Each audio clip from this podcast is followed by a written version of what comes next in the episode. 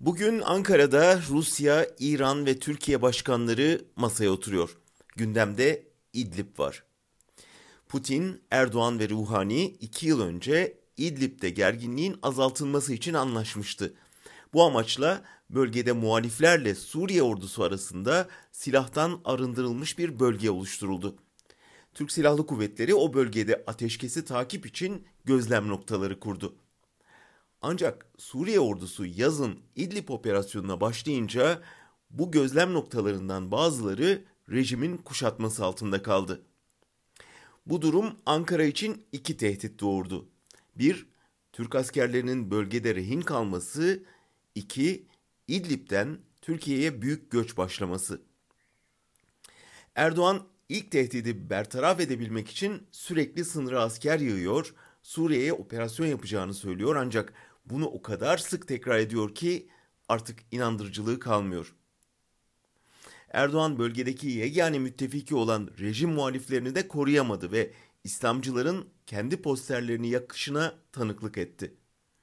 Şimdi Suriye ordusuyla çatışma noktasına geldi.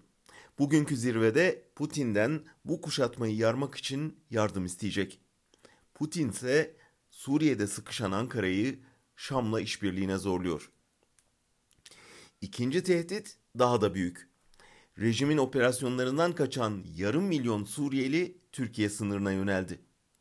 Ankara onları bir güvenli bölgede karşılamak için ABD'yi ikna etmeye çalışıyor. Ama orada da sonuç yok. Erdoğan Trump'a Eylül sonuna kadar süre verdi. Karar vermezseniz kendi yolumuza gideceğiz dedi. Ama ABD'nin izni olmadan bunu yapması zor.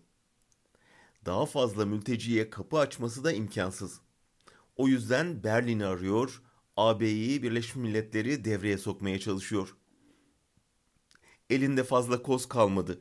Bildiği tek kozu ay başında masaya sürdü ve destek vermezseniz mültecilere kapıları açarız dedi.